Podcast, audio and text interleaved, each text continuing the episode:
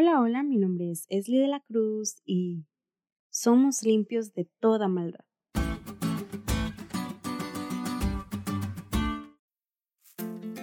Cuando tenía 8 años, mi hermana y yo compartíamos una computadora que nos regaló mi papá. Yo la usaba para jugar y mi hermana para hacer algunas tareas.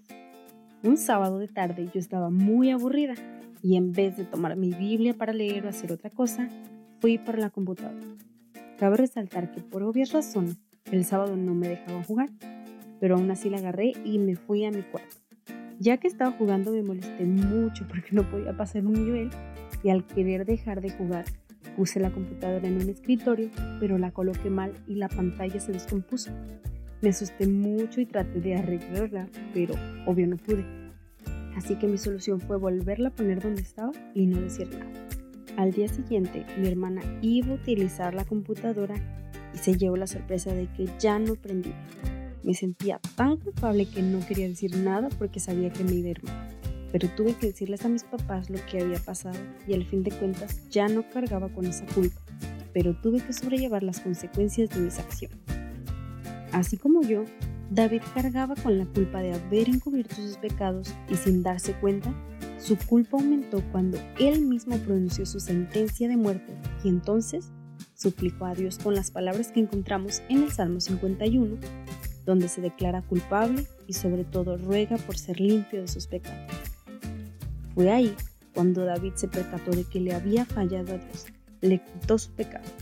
En ese momento, Dios le dijo por medio de Natán que su pecado se había remitido, o sea, que era perdonado y que no iba a morir, pero tendría que sufrir las consecuencias de tales pecados. Y sí, David sufrió mucho al tener que pasar por las difíciles circunstancias, porque todos se enteraron de sus pecados y eso desencadenó muchos problemas.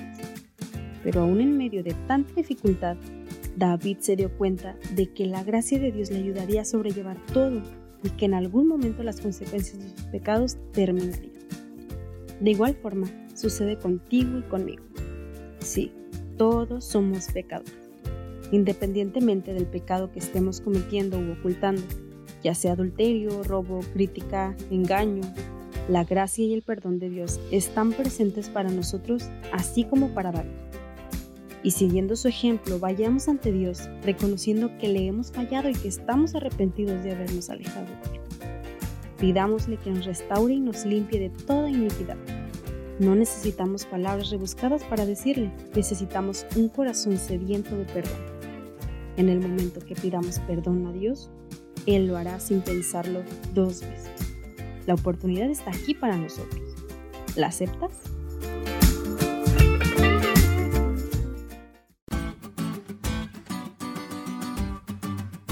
¿Te diste cuenta lo cool que estuvo la lección? No te olvides de estudiarla y compartir este podcast con todos tus amigos. Es todo por hoy, pero mañana tendremos otra oportunidad de estudiar juntos.